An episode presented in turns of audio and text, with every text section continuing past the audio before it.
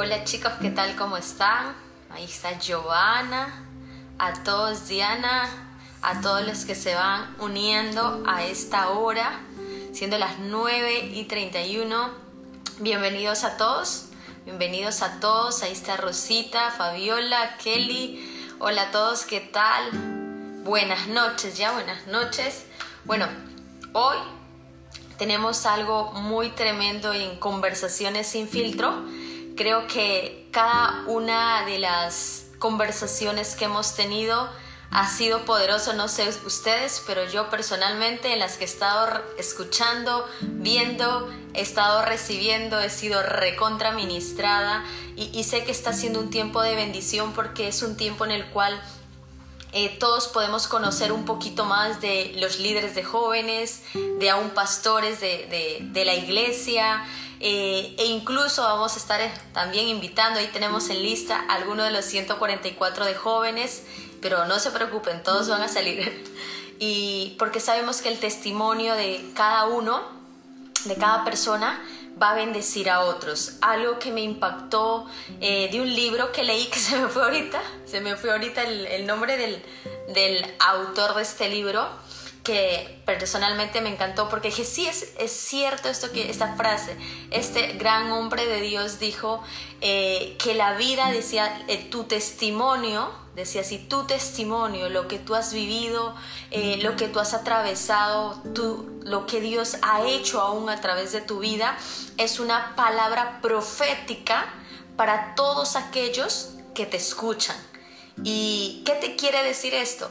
Que lo que yo pueda haber vivido, sea difícil, sea complicado, lo que tú hayas podido, podido perdón, haber vivido en tu niñez, en tu adolescencia, aún ahora siendo joven, si tú le entregas todo eso al Señor, el Señor va a comenzar a obrar de una manera sobrenatural que ni tú creerás lo que estás viviendo. Y, esa, ese testimonio tuyo de lo que Dios hace en tu vida se convierte finalmente ¿qué? una profecía, que todos aquellos que escuchen dirán, dirán, si Dios hizo ese milagro con ese joven, si Dios hizo ese milagro con esa jovencita, sé que también podrá hacerlo conmigo. Si Dios ayudó a esa persona, si Dios sacó a esa persona de ese hoyo en el que estaba, sé que también lo hará conmigo, también Dios me sacará a mí de ese hoyo. Entonces, si te das cuenta, yo sé que tu vida y mi vida son una, son una profecía de parte de Dios para todos aquellos que nos escuchan. Y hemos tenido tiempos poderosos, como les decía a los que recién están entrando. Hola a todos. Hemos tenido tiempos poderosos en estas conversaciones. Si tú has sido ministrado, pon manitos así arriba ahí Coméntanos con las manitos arriba si tú has sido ministrados en estas conversaciones sin filtro y esta noche no va a ser la excepción. Esta noche sé que vas a salir ministrado. Yo conversaba con esta persona por la tarde y yo le decía a ella ya desde ahorita yo me siento como conmovida, me siento ministrada eh, por tu testimonio y yo sé que de la misma manera va a pasar con cada uno de los que están en esta noche conectados. Así que de una pásale la voz a tu discípulos, a tus amigos, envíale por ahí, ponle acá el envía, envíale ahí para que no se pierdan esta conversación. Amén.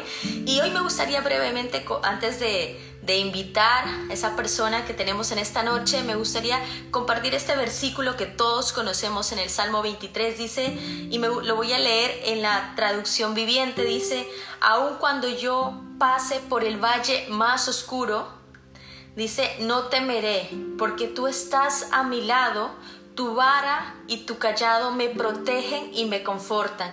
En la Reina Valera lo que dice, ¿no? Que aun cuando yo pase por el valle de la sombra de muerte, ¿no? Y pasar por ese momento o por ese tiempo donde como que todo es oscuro, como que uno no ve, no hay claridad, uno no entiende el porqué de las cosas, el porqué de, lo, de aquella situación que estamos viviendo, quizá porque un, un familiar eh, enfermó, quizá porque una persona que nosotros amamos eh, partió a la presencia de Dios. Y es como ese valle de muerte, como le hemos colocado el título para la conversación de hoy, el valle de la muerte, porque creemos que Todos en algún momento hemos pasado por ese valle, sea que perdimos a un familiar que amamos, sea que vivimos un momento tan oscuro que sentíamos en algún punto de nuestra vida que sentíamos, Señor, ya no puedo más, siento que estoy muriendo, Señor, siento que, que ya no voy a resistir más esto.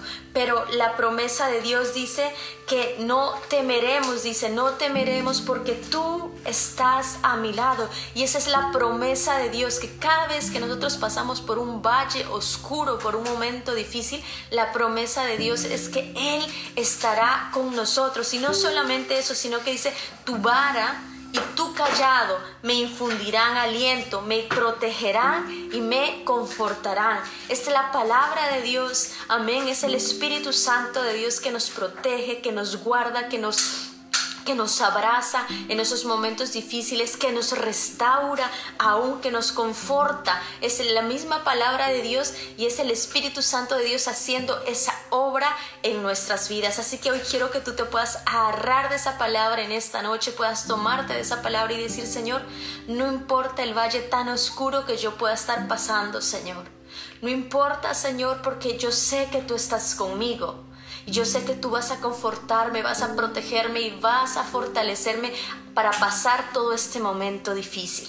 Así que me gustaría, sin más, poder invitar, invitar a, esa persona. A ver, déjame ver eh, si ya está por acá. Eh, a ver, déjame ver dónde está, dónde está. Vamos a ver si ya se conectó. Esa persona que ella es, eh, ella es del parte del equipo de jóvenes, parte del equipo de jóvenes y quiero que ahorita de repente tú la conoces, eh, es una persona que amamos mucho y vamos a ver si está, si está en este momento acá, no sé si ya se conectó, así que todos los que están ahí, por favor les pedimos que, que aún tú puedas decirle Espíritu Santo, eh, háblame a través del testimonio de la persona que va a estar esta noche con nosotros, ¿ok? Yo sé que va a ser de tremenda bendición. A ver, vamos a ver si está ya acá. Vamos a ver, déjame ver. Ahí. A ver. Está. Vamos muy bien. Así que quiero que puedas en esta hora recibir. Amén. Que podamos recibir. Allí se está, creo que ya está conectado. Ya ahorita aparece por ahí ella es parte del equipo de jóvenes, jóvenes y sé que a través del testimonio de ella, sé que tú vas a salir recontra bendecido. De verdad, vas a salir súper, súper bendecido, bendecida. Y, vamos a esperar la vez si está, está allí, está ahí, si ya está entrando. Así que de una, recuerda, eh, envíale en este momento a todos tus amigos, a todas las personas, envíale este, este, esta conversación de una, dile, ya comenzamos, no te la pierdas, de una, dile, tienes que conectarte porque sé que vas a ser tremendamente bendecido, bendecida. Así que estamos esperando, muy bien, está conectando ahí. Y ahí está. ¿Cuántos le podemos dar un fuerte aplauso ahí, manitos?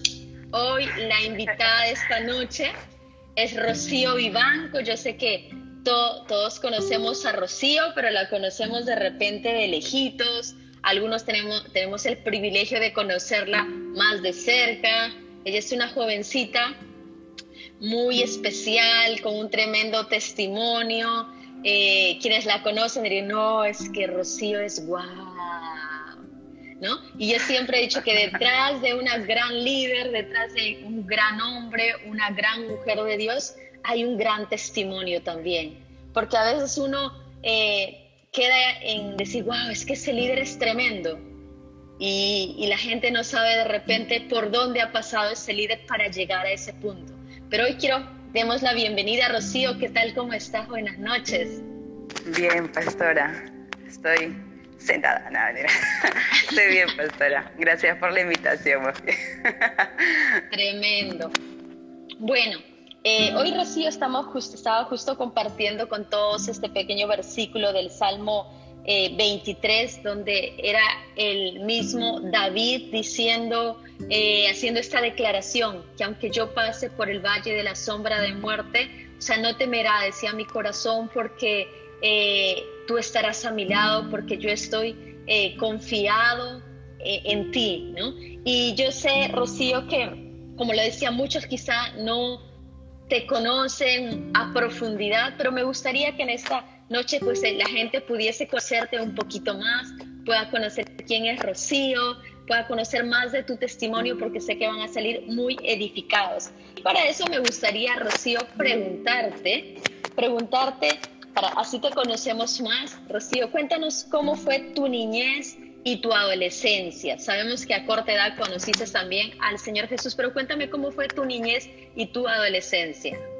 Eh, bueno, bueno, somos cinco hermanos, pero en realidad pues pasamos toda la niñez de cuatro y casi siempre pues hemos vivido siempre con primos, si no es parte de mamá, también de papá. Entonces, eh, bueno, mi, yo llegué sí a los 11 años a la iglesia y pues eh, durante, antes y después, pues eh, hubieron etapas que fueron muy, pues, este, muy, muy importantes que, que, pues, quizás diría yo que marcaron bastante mi vida. Eh, por ejemplo, es que eh, una de las cosas que yo luchaba bastante era con mi identidad. O sea, yo, a mí me, hasta me costaba mirarme en el espejo y todo porque era, no sé, pues a veces los niños son muy crueles, entonces como que te señalan, te ponen apodos una de las cosas que también marcó es que eh, siempre que de repente por ahí nos habían dicho, ¿no? Eh, eh, una, bueno, yo y mi hermana Lucero somos casi parecidas. Algunos nos dicen que somos gemelas o mellizas y varios se habrán confundido también.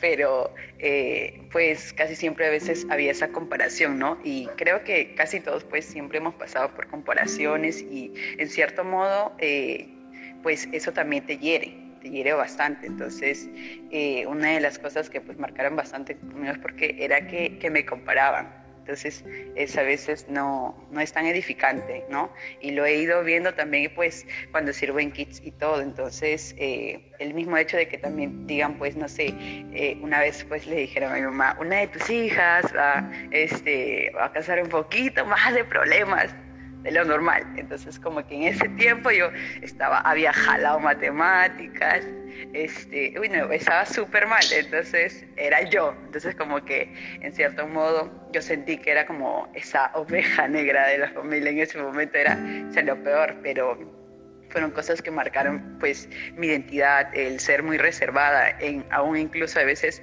yo recuerdo que hasta llegué a la iglesia y yo para mí era guau poner un pantalón ¿ah? Para mí era este súper guau, porque eh, pues siempre trataba de ponerme ropa súper anchas y, mi, identidad estaba muy marcada, entonces eh, tenía temores, tenía eh, quizás tabús, pues que estos fueron marcados por Mm, de cierto modo por eh, los apodos, eh, los chistes y que a veces, eh, pues a veces son muy fríos pues de repente para hablar, ¿no? Como somos niños, los niños a veces no se dan cuenta, pero este, pero sí marcan mucho el crecimiento de una persona. Entonces, en este caso, pues marcaron bastante lo que era pues mi identidad. A veces creemos que es, ah, no, pero es un chiste, es una broma, pero en realidad, pues las palabras duelen más que los golpes, eso siempre dicen. Es lo que eh, casi siempre hemos tratado también. Y he tratado, pues, ¿no? Eh, aun cuando he servido, pues, eh, en kids, ¿no? Bueno, como lo decía, yo creo que definitivamente una de las de los momentos de repente que a veces marcan mucho la vida la vida de los jóvenes definitivamente es en el tiempo de la niñez amén de la pubertad, amén, siempre es como que sí o sí recibimos marcas en ese tiempo, amén, como tú lo, tú lo decías, muchos jóvenes aún que lo comparten y de pronto dicen, no, yo, o sea, si recuerdo mi niñez, no era de repente la persona entre los hermanos quizás no era, la, no era la mejor o el mejor, la más amada, era como que sentía que de repente me hacían a un lado, de repente porque no hay, yo creo que algo, mira que siempre lo he dicho, a veces el error que cometen los papás, sin, intención obviamente, sin darse cuenta, es que muchas veces tienden a comparar a los hermanos, tienden a comparar a los hermanos, tienden a que si este hermano es, este, el mayor es así,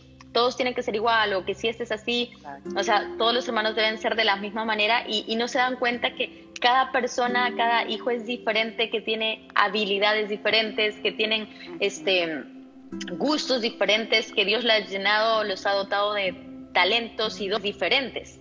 Creo que cuando uno entiende eso es más fácil, ¿no? Ahora que uno, yo soy cristiana es más fácil, ¿no? Pero creo que todos hemos pasado como en la niñez, en la pubertad, como esos tiempos de ser señalados, de repente de jóvenes, creo, que los domingos yo me iba a visitar a mi familia, a mis tíos, y toda la familia nos reuníamos. Y ustedes se han dado cuenta que yo soy bien alta, ¿no? Y tenía, y tenía un tío que era policía, que era policía, y todos los domingos era supuestamente descanso del colegio, pero uno llegaba a su casa y listo, era como listo, almorcemos todos juntos, juguemos un rato, ahora sí, llegó el entrenamiento y nos ponían que ponernos de cabeza, que hacer volteretas, una serie de cosas, y llegaba el momento donde nos decían, a ver de espaldas, ¿quién está más, quién está creciendo? Y me acuerdo que siempre me ponía y yo le ganaba una prima por dos años, pero en estatura éramos como igual, ¿no? Decían, no, no, no, pero es que tú eres mayor, tú deberías ser más, deberías unos centímetros más. Y yo me acuerdo que eh, todo lo tomaban como a risa, pero dentro de mí yo me sentía así, sentía que era como que, ah, me estaba, o sea, me sentía herida, sentía que esas pequeñas comparaciones causaban, eh, o sea, literalmente causaban heridas en mi corazón. Todos se reían y yo me reía, ¿no? Pero en el fondo yo a veces los domingos decía, no quiero ir a visitar porque me van a comparar si crecí un centímetro más o no. Y son cosas que a veces de repente las personas dicen, ay, no, eso a mí no me marcó, pero si uno lo analizó y te das cuenta, no, si hay pequeñas cosas que a uno lo marcan. Y así como tú contabas, Rocío, y Rocío, me gustaría hacerte una pregunta. Eh, eh, los lunes se han convertido sin querer queriendo, digámoslo así, los lunes donde estamos hablando mucho de la paternidad. Creo que de pronto en todas las conversaciones siempre se habla un poco porque es algo muy importante la paternidad en la vida de un joven, en la relación con los padres, pero a mí me gustaría nos contaras, Rocío, cómo fue tu relación en este caso con tu papá. Me gustaría que nos contaras cómo fue tu relación con tu papá, cómo fue ese tiempo con tu papá. Eh, bueno, en realidad pues eh, mi papá había sido militar, entonces este nos trataba como soldaditos, así como que llegabas y ya todos tenían su, la hora de llegada, pues todos juntitos como patitos así. Y, este, y todo de frente, se cambiaba del uniforme, tiene que estar bien dobladito en su colgador, luego de frente lavarse las manos, todos, hacer todos de colita, entonces, y todos puestos en la mesa, entonces era así, era, eh, ¿para qué decir? Pues la relación con mi papá era súper chévere, de verdad, eh, él era muy disciplinado, eso sí, era pues un papá celoso, como, como los que hay, normal, porque en realidad nosotros éramos en ese tiempo, porque ahora más, este, éramos pues entonces, eh, pues siempre trató de ser muy disciplinado, muy estricto cuanto, en cuanto a la hora, revisarnos los cuadernos, eh, otras travesuras que a veces era cómplice, porque ah, este, me recuerdo que, que pues eh, él era el que más eh, propinas daba, por así decirle, el que más soltaba este, las finanzas ahí, las propinas que antes eran como de 10 céntimos, que era wow, que estabas millonario con 10 céntimos. Este, pero él a veces te decía, no, no, no le digas nada a tu mamá. Y, y ahí nos íbamos y me compraba, qué sé yo, zapatillas. Y después pues mi mamá ya se enteraba y se enojaba, ¿de dónde has comprado eso, eso, qué otro? Entonces, pero para qué decir, pues él a veces ponía hasta la chispa, ponía sus, sus bromas y todo. No, o sea, él eh, nos recogía. Yo sabía que, que yo en realidad ni siquiera conocía Chorrillos, la verdad. Eh, yo conocía mi casa y el colegio, el colegio, mi casa. No, no más, ni siquiera las cuadras que atravesaba para ir al colegio, o sea, tampoco, porque era así, era muy, muy, muy disciplinado, ¿no? Eh, de repente, pues a veces también, este, cuando nos corregía, pues yo recuerdo que eh, eh, los papás saben cómo corregirte y pues mi papá era como, no sé, nos hacía psicología y todo porque él lo que hacía era que, bueno, no sé, a mis amados sí les daba así duro, este, con el San Martincito o la correa, pero yo recuerdo que una vez cuando me quiso corregir, él me sentó, me puse al frente de él y él no me pegó, pero él sí me miró los ojos y me miró y yo sabía que él era esa manera de corregirme en especial pues a mí y a mí eso, o sea, es lo que a mí más me dolía. Entonces, eh, pero sí, eh, la relación fue pues eh, súper chévere, de verdad es que, no, para decir que, que, él fue, en realidad pues él hacía como más o menos el rol de, de, de, papá, porque habían 15 días él trabajaba de, pues, de seguridad y 15 días él trabajaba de noche y 15 días trabajaba de día. Entonces, básicamente, este, pues él nos cocinaba y todo, pues y mi mamá iba a trabajar muy temprano y cuando pues ella ya iba, nosotros apenas nos levantábamos, cuando ella estaba saliendo ella para el trabajo y no, y cuando ella regresaba del trabajo, prácticamente nosotros ya estábamos pues para irnos a la cama, entonces no era mucho, pero con mi papá sí pues eh, habíamos pasado pues y hemos compartido como más tiempo, entonces, e incluso en el colegio pues este, pensaban que mi papá era padre soltero. porque eh, él estaba en todo, pues en todas las reuniones, en todas las actuaciones, actuación de Día del Padre estaba ahí, actuación de Día de Mar ahí estaba, y para fiesta de promoción, o sea, recién estaba mi mamá ahí, por, incluso pues por el horario mismo de trabajo, ¿no? Pero para que este no o sea mi papá fue un, un, chiste una amiga un papá de verdad este completo no siempre así por un lado, pues estricto, disciplinado, siempre nos enseñó a ser responsables, este, pues disciplinados aún en lo más mínimo. Recuerdo que los cuadernos tenían algo rayadito, uy, no, ya era pues, ah, ya era, e-, ese ya era un castigo ya. Entonces hacíamos travesuras como no también, pues entonces, eh, pero sí, este, recuerdo que él siempre tenía, pues, sabía como muy bien corregirnos a veces, a veces no, pero siempre estaba como, siempre dando su amor, ahí que nos hacía, este, pues de todo, ¿no? Y pues hasta, hasta a veces hasta novelero era todavía, pero siempre hemos compartido varias cositas y detalles, pues, eh, graciosos y pues súper lindos con él, ¿no? Definitivamente él fue un, papá este, hermoso, completo. Fue padre y madre. sí.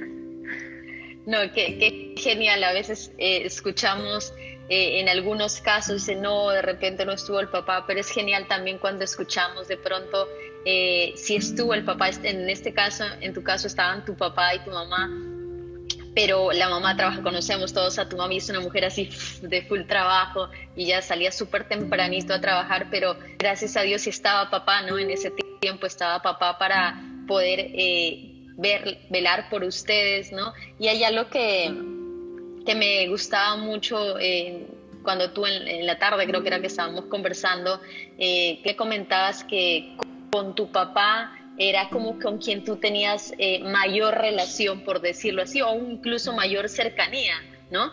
Eh, cuéntanos de eso. Eh, sí, a veces, este, o sea, ellos siempre nos han tratado de, de, pues, de tratar de la misma manera pero siempre hay por ahí un cachito que a alguien más le da, entonces, ay, sí, mucho el que esto, que el otro. Entonces, pero hay cosas que, que, yo sí compartí con él, ¿no? A veces nos escapábamos y todo lo demás, pero eh, sí, de todas maneras, eh, yo sí era bastante, este, podría decir, hasta pegada a él. Entonces, él sí, pues fue un amigo, un amigo, un papá que este, tenía detalles como, por ejemplo, no sé, este, uno se sentía mal, ya, él ya, uno ya estaba en cama, te, te, te traía de todo, ya. O sea, ya, cositas, detalles que a veces uno pues no lo ve posible en un papá, pero él sí lo hacía. Entonces para nosotros era, también era muy celoso, pero de todas maneras pues nos trataba como sus, princesas, sus hijas ahí, trataba siempre de darnos lo mejor, recogernos del colegio. a mí me encantaba cuando iba, iba al colegio y una vez se me perdió el color y él dijo, no, no, no, ni, una, ni un niño sale de este salón hasta que mi hija encuentre su color. Chiquitito todavía, no era un color grande todavía. Entonces como era nuevo, y él hizo, o sea, varias cosas y él siempre nos iba a recoger al colegio, entonces, y nos cargaba las mochilas, o sea, a mí me encantaba esos pequeños detalles que él tenía pues con, con nosotros, ¿no? Y, y, siempre estaba pues ahí presto para, para hacer cualquier locura, a veces hasta travesuras con nosotros, llevarnos a la playa, etc. Tremendo. Es bueno, es bueno escuchar que, que, que hayas tenido ese tiempo de, de disfrutar, ¿no? de recordar esos momentos con tu papá, yo creo que esos son cosas que quedan grabadas en el corazón de, de, los hijos, sí o sí, definitivamente. Eh, ahora, Rocío, sabemos que tú justo al principio nos dijiste que pues conoces, llegas a la iglesia como a los 11 años de edad, pero cuéntame a qué edad tú te comprometiste realmente con el Señor o te comprometiste de una a los 11 años. ¿Fue a esa edad, siendo aún recién entrando a la adolescencia prácticamente, siendo una puber, eh, ¿cómo fue ese tiempo? O sea, ¿te comprometiste rápidamente o tuviste tus luchas en ese tiempo? Ah, yo llegué a los 11 años con mi mamá y mi hermana eh, Lucero, este, pues no, yo llegué este prejuvenil, llegué a la zona de desde entonces, cuando usted todavía era maestra, y pues llegué y no, o sea, definitivamente todavía no me había comprometido porque todavía eh, faltaba pues eh, restaurar. En realidad estuve tres años pues sin ir a un encuentro y pues solo asistía los domingos y cuando un día pues estuve hasta los 14 años, recuerdo, en la zona Kids y pues cuando tuve un cambio de líder y pues me, me, pues fui a un encuentro, fui a un encuentro a los 14 años y también fue como para un reto ir también a ese encuentro porque eh, pues sucedió, o sea, yo jamás me había peleado con mi mamá, pero recuerdo que ese día, justo ese día, me peleó, entonces como la duda estaba, hoy, ¿ahora vas a ir o yo no voy a ir? Entonces, la cosa que no sé por qué, dije que sí,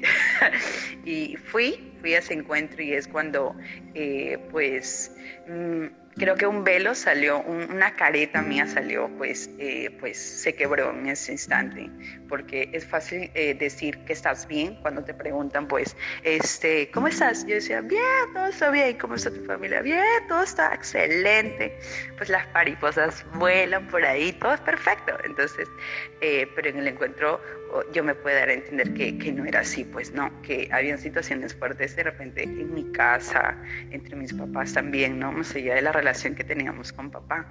Entonces, eh, pues eh, yo creo que no fue fácil, yo realmente me comprometí eh, a los 16 años, 17 años, porque todavía me costaba pues eh, tener firme, firme pues mis emociones y mis sentimientos y entre eso también estaba pues la búsqueda de mi identidad y todo. Entonces era pues bien difícil, porque en el colegio, porque los amigos siempre hay, hay, una alcahueta y que te está fastidiando, y, o en la academia, entonces las cosas no eran como, como creo que una de mis luchas fue bastante ser firme en mis emociones. Claro que siempre Dios, eh, gracias a Dios, o sea, Él estuvo así como que, así de un poquito de soltarme y recuerdo que una vez estuve como que ya, o sea, yo dije, ya, ya, para que, o sea, vivir una vida doble quizás, pero recuerdo que fue eh, la primera vez o sea, creo que, que Dios siempre pone las mejores excusas para hablarte. Y esta fue mi, mi, área emocional, fue, fue esa excusa grande para que yo pueda escuchar por primera vez la voz del Espíritu Santo. O sea, sin haber, eh, creo que después de meses nada más de haberme ido a, mi encuentro y pues fue la primera vez que escuché yo pues que, que me decía, Rocío, si tú, si tú no eres, eh, si tú no guardas tu corazón, si tú no terminas esto o quizás si tú no eres radical esta área y no me la entregas, pues yo estoy a punto de soltarte y si te suelto eh, vas a terminar dañada. O sea, es como decirte eh, que Dios estaba diciéndome, ya, no quieres entender, listo, te mando al mundo, o sea, te empujo al mundo y el mundo sabrá qué es lo que hace contigo.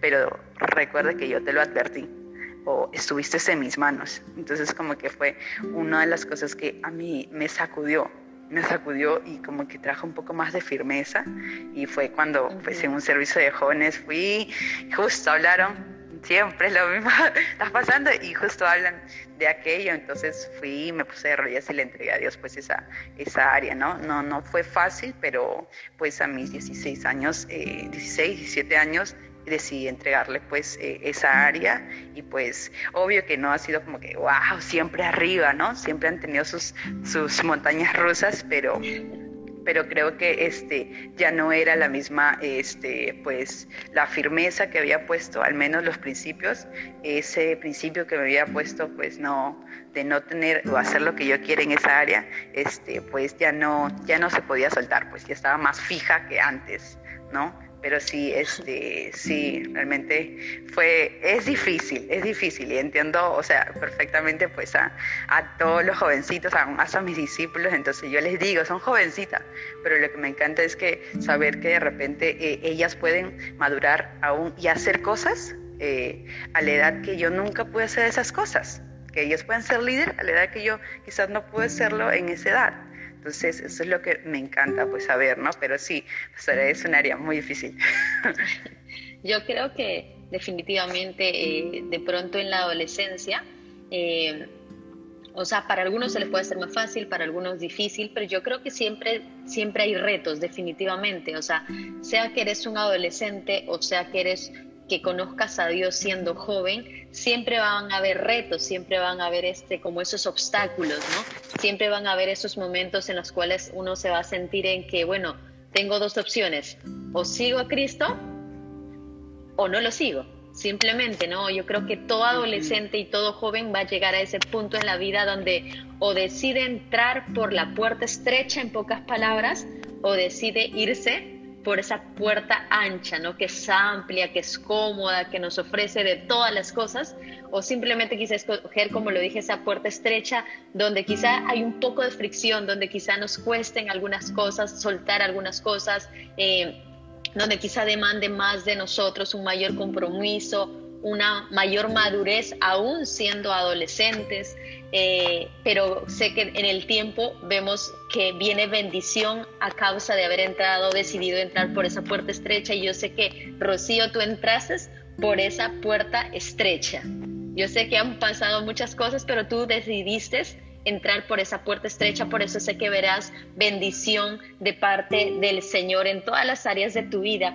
Y ahora me gustaría eh, preguntarte algo, tú, algo que me gustó es que cuando me contabas y nos contabas a todos acerca de esa relación que tenías con tu papá, que, que es genial, que yo creo que todos anhelan eh, un poquito, aunque sea así con los papás, súper chévere, todos los que tienen sus papás y lo pasan así, y los que no, tenemos a Dios a un, a un papá que ha sido así con nosotros, pero yo sé que, que Rocío, que llegó un momento en la vida de tu familia donde sucedieron cosas que no fueron fáciles de llevar, que vino ese momento quizá como tú dices, bueno, mi niñez siempre de repente algo faltaba, algo pasaba, pero todo era se podía sobrellevar, pero pasó un momento en tu vida donde ustedes pasaron por ese valle de la muerte, donde ustedes vieron como que ese momento tan oscuro que quizá no sabían qué hacer, eh, cómo actuar, qué, qué, hacer de repente. Y me gustaría que tú pudieses contarnos de, de, esa experiencia que tú, has, que tú has vivido, no solamente tú, sino tu familia, de ese momento difícil que fue el, el atravesar la pérdida de tu papá. Me gustaría que tú nos puedas contar eso porque sé que eso va a ministrar mucho el corazón de las personas que nos están escuchando y viendo en esta hora. Sí, sí, eh, justo esta semana cumple ya seis años y pues sí, fue difícil porque pues, eh, eh, pues ya como les había contado la relación que, pues, que, que teníamos justo cuando yo estaba en sexto de secundaria, justo el cayó enfermo así de una manera pues que no la pensábamos, pues se desmayó, empezó a convulsionar y todo, mientras era mi último año de colegio. Y justo pues también ese, en ese tiempo, meses después también que él cae enfermo, pues mi mamá este, se embaraza. Entonces como que era sentirse feliz en un momento porque, wow, un embarazo. Pero también sentirse como, ah, sí, ahora este, mi papá está mal. Entonces, eh, pues eh, era afrontar pues todo, ¿no? Definitivamente. Y hubieron ese año pues que cositas que marcaron bastante pues porque en el 2011, si no me equivoco, pues yo creo que terminé a los 16 años de colegio y, y justo ese año pues eh, yo me había esforzado en todas las áreas, eh, cursos y justo pues había muchas veces que me habían llevado a representar mi colegio y, y, pues ver que pues a muchos los acompañaba de repente sus papás y todo, pero veía que mis papás trabajaban o que simplemente no estaba mi papá. Y recuerdo que, le, que me entregaron mi diploma y justo me dijeron que unas palabras y era de repente representar y dar unas palabras pues eh, de parte de todo el alumnado de esa promoción, eh, pues eh, ver que en esa clausura, pues que yo había logrado uno de los retos que tanto había querido sacar un diploma era pues eh, saber que no había ningún familiar viéndome, porque simplemente estaban trabajando o mi papá estaba delicado. Y pues, y después enterarme que después eh, mi mamá sí, también de una manera así sorpresiva, pues le tocó dar este, a luz y pues había un diagnóstico que no era tan bueno, eh, porque estaban haciéndole pruebas y todo a mi hermanita, porque creían que tenía pues eh, síndrome de Down. Y pues también hasta en eso, pastora, fue un milagro, porque no la encontraron. Es más, eh, pensamos que ya en la maternidad pues teníamos una cuota súper alta, dijimos, ¿y ahora cómo la vamos a pagar? Y pues en realidad nuestro sustento era el trabajo de mi mamá y pues esos días que ella estaba ahí en el hospital, pues me tocó no ir al colegio, ir a trabajar. Este, pues creo que la gente se puso de acuerdo y dijo, oh, no, no va, ¿cuándo va a venir tu mamá? De aquí a dos días. Ay, entonces no comieron esos dos días porque empezamos a, pues, a quemar las ollas, la, la comida y todo, pero eh, pues a ver que mi hermanita eh, tenía un diagnóstico que que no era nada pero nosotros orábamos y decíamos que ella estaba sana, que ella era una niña sana y justo mi papá, eh, dijo, pues ella se va a llamar Esther, Esther y se va a llamar Victoria. Y yo a veces decía, no, pero Victoria no. Sí, porque ella nos va a dar la victoria en todo eso. Y pues eh, para ver la cuenta, la señora cuenta de la maternidad y todo, también hasta eso fue un milagro, porque era... Eh, que vean la situación en la que también nosotros estábamos, pues eh, de momento pues vimos que el milagro que Dios se movió en todo lo que es la asistencia social, por más que hubieron eh, personas que, que, ese tiempo las bendigo, porque no fueron como las más prudentes y a veces pues eh, nos llevamos malas impresiones, pues no.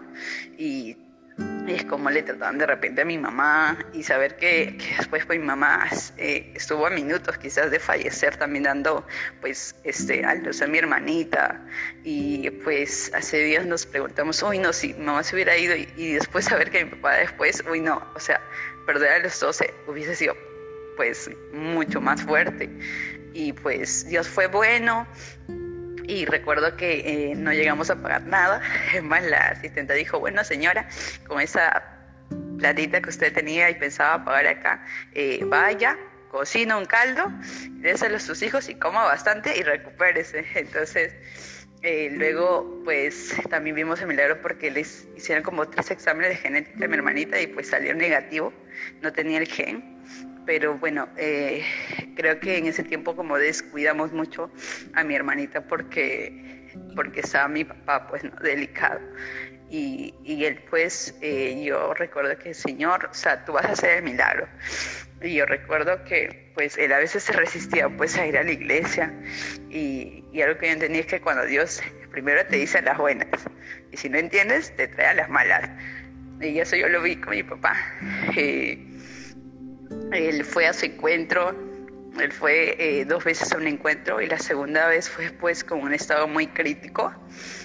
Eh, fue con silla de ruedas y cuando eh, regresó, pues regresó caminando. Y, una de las cosas que, que también marcaron es porque cuando él llegó, él regresó con, o sea, todos los del encuentro lo conocían a él. Y yo decía, wow. Y había muchos varones que habían vuelto a ir a ese encuentro y habían ido a darse por, por ahí la, la última oportunidad, a ver qué, qué, sucede. Y pues lo que más le ministró era ver la vida de mi papá, pues no, que, que estaba atravesando con todo esto, que supuestamente era una... Eh, un tumor grave en el cerebro, ¿no? Y, y, venir y que Dios haga el milagro y que él, de lo que fue con silla de ruedas regrese caminando. Eh, pues varios eh, varones en realidad se convirtieron también por eso y dijeron no, o sea, y, varios, o sea, me decían, Rocío, wow, tienes un tremendo papá. Y pues eh, ver que como Dios lo usaba, él trataba de abrir su célula y pues ya estaba como más estable y pues él se va de viaje, él se va de viaje y y cuando regresa, regresa pues, uy, no, con, un, tema en su corazón porque entró pues como un espíritu de celos y todo ello. Y recuerdo que una vez, y justo ese tiempo yo estaba pues, este, ya estaba como días de postular y, y era justo también el mismo día que yo postulaba, era mi cumpleaños. Y, y pues recuerdo que días antes yo me había quedado en mi casa, estaba estudiando y mis hermanos pues este, no estaban aquí en mi casa, solo estaba yo, mi hermanita, mi mamá y mi papá. Y recuerdo que pues a veces mi papá ya era como muy irritable porque viene con todo esto, con todo, con todo ese dilema de celos, este, había venido pues y y pues ya lo dejamos como pasar, pero a veces ya era muy irritante, hasta que mi mamá pues se vino este, a mi cama pues a dormir, ya, ya mucho fastidiaba, entonces hay un momento en que, que yo me puse a, este, pues a estudiar, estaba estudiando y estaban durmiendo. Cuando él se levanta y así, o sea, intempestivamente viene y quiere hasta golpear a mi mamá, entonces yo pues yo la defendí y traté pues de que no, pues si mi hermanita estaba súper pequeñita y y, lo tiré al suelo. O sea, me peleé de manos con él. y como que él a veces no tenía mucho el equilibrio, se cayó y empezó a, insultarme, a decirme que cómo me vas a pegar, soy tu papá, y etc. de cosas.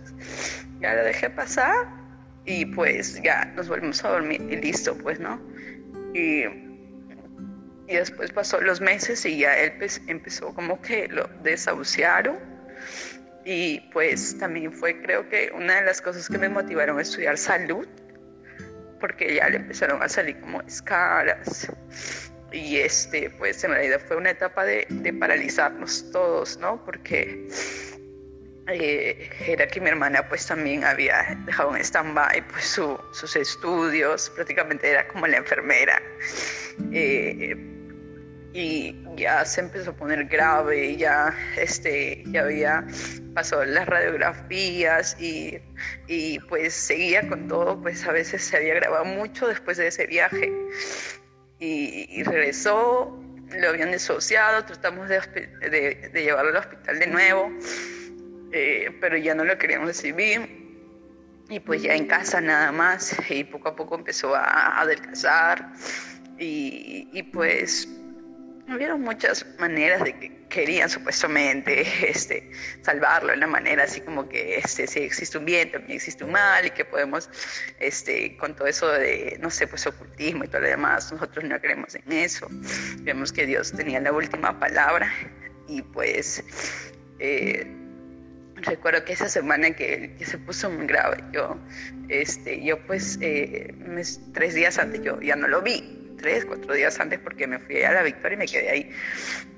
Y tuve una vigilia, tuve una vigilia de Kitty.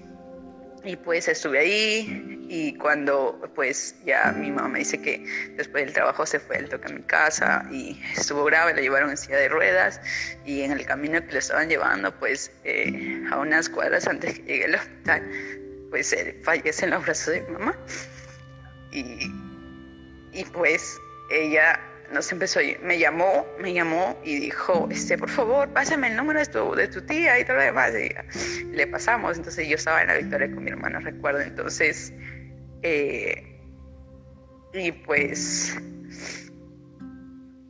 y ya, pues sí, la cosa que, que cuando eh, nos vuelve a llamar al día siguiente, ya nos quedamos en Gamarra y, y mi mamá pues no, nos, nos me llama a mí y yo le digo, ¿y cómo está mi papá y todo lo demás? Y nos da la noticia, pues no, tu papá fallecido. Y, y después era como que verme a mi hermano ahí durmiendo y yo decir, ay, ahora como le digo, él justo se levanta y me dice, ¿qué pasó? ¿Qué pasó? ¿Cómo está? Y, y decirle pues la noticia y decirle esa noticia como que no es tan fácil. Y, y pues eh, después yo no supe qué hacer, justo era un domingo. Y yo dije, bueno, me voy a ir a servir. Me fui a la zona de Kids a servir. Recuerdo que cuando entré a la iglesia, eh, creo que había como una cola de personas diciéndome, este, eh, lo sentimos, mi más sentido pésame. Entré ese, el camino, eh, justo bajo la pastora Juanita, también me habló y pues subí, dije voy a servir, tranquila, quiero pensar que esto no ha pasado y todo demás. Y, y pues la pastora Nipa me dijo, no, ve a tu casa y sí, pues eh, fueron momentos delicados y, fuertes. Traté de, hacerle caso a mi tía y decirle que, pues ella me decía, no lloren, no lloren, ustedes tienen que ser fuertes, porque su mamá está muy deli, muy delicada, o sea, no tiene que llorar. Entonces, y, y a veces, o sea, era inevitable, pues, y pues justo una semana antes del Día del Padre y todo, y eh, recuerdo que cuando paseaban el, el, cajón de mi papá, este, yo y mi mamá Tatiana llevamos adelante el juego de flores pequeño. Cuando gritaba, este, Palermo, mi banco, y todo el mundo gritaba, eh, eh, presente. Y, y, nosotros, o sea, cuando decían Palermo, mi banco, nosotros se nos hacía agüita los ojos, pero después cuando decían presente, habían como eh, señores que no tenían unos gallazos y ya pues la cosa que nos tratábamos de reír, no sabíamos si llorar o reírnos. Pero sí, fueron como momentos eh, muy delicados, momentos en que creo que sí, si no hubiéramos conocido a Dios antes, eh, no sé, no sé qué sería, no, no, no, no sabría no sabría cómo pasar esto.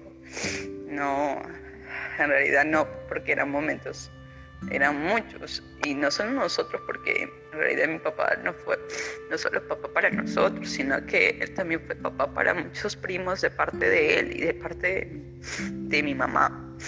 Y pues en realidad varios pensaban que tenía muchos hijos, porque éramos cerca más de 10, creo, sobrinos y nosotros eh, que habíamos vivido, pues siempre mi papá crió a sobrinos y era, era un papá. Y, y su pérdida era pues eh, que no lo podíamos esperar, ¿no? Era, era fuerte.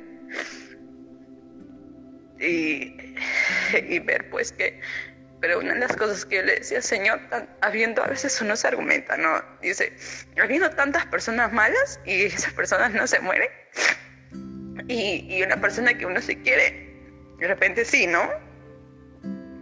Y yo decía, Señor, pero ¿por qué? ¿Por qué?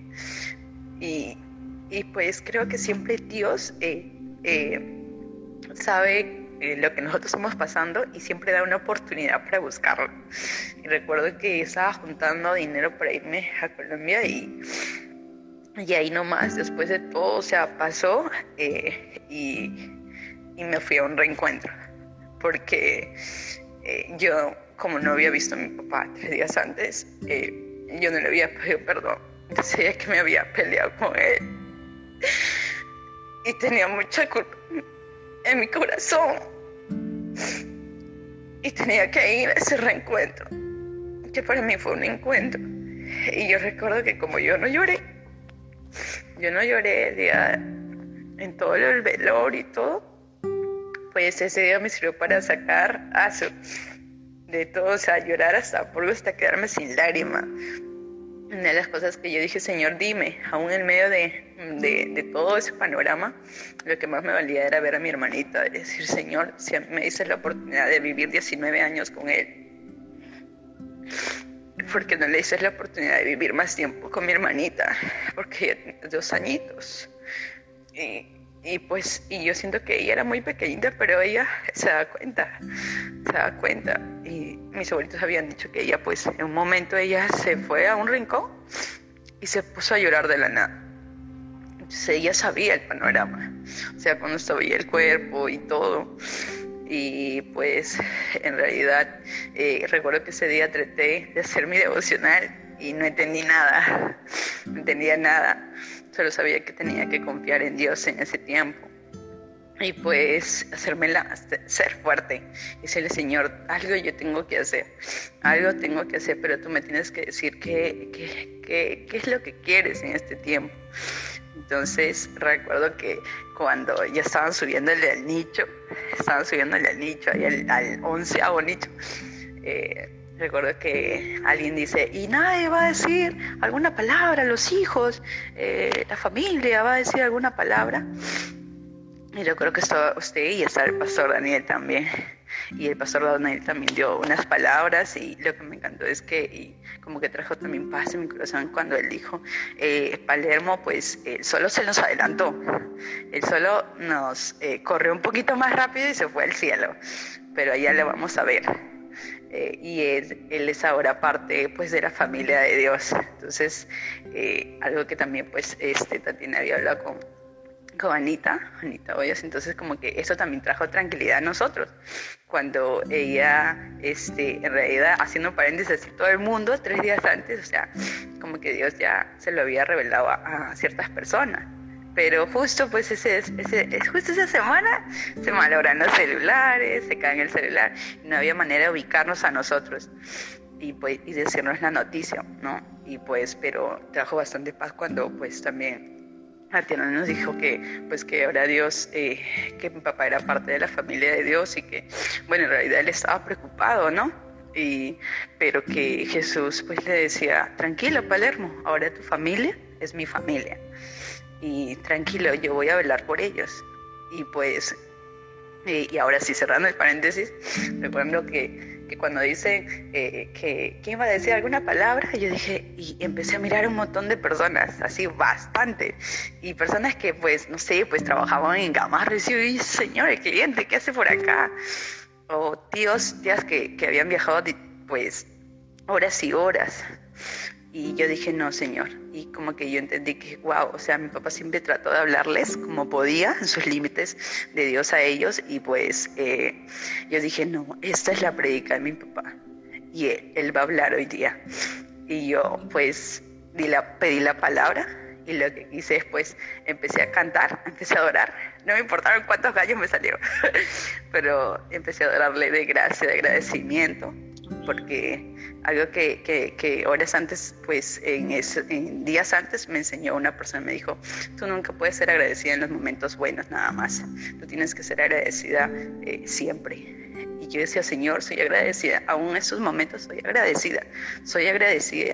Y aprendí a decir, Señor, gracias, gracias porque, porque me hice la oportunidad de vivir aún con Él en ese momento, pues el entierro en pleno, pues todo llorando y todo, empecé a cantar, me calmé y les empecé a hablar de Jesús a todos, en pleno entierro, y, haciéndoles entender que mi papá intentó hablarles de todas maneras, pero aún eh, no estando él, eh, él les estaba hablando a través de mí, que ellos tenían que recibir a Jesús en sus vidas. Y pues era como una locura, decía, Señor, ayúdame, pero pero dame las palabras correctas.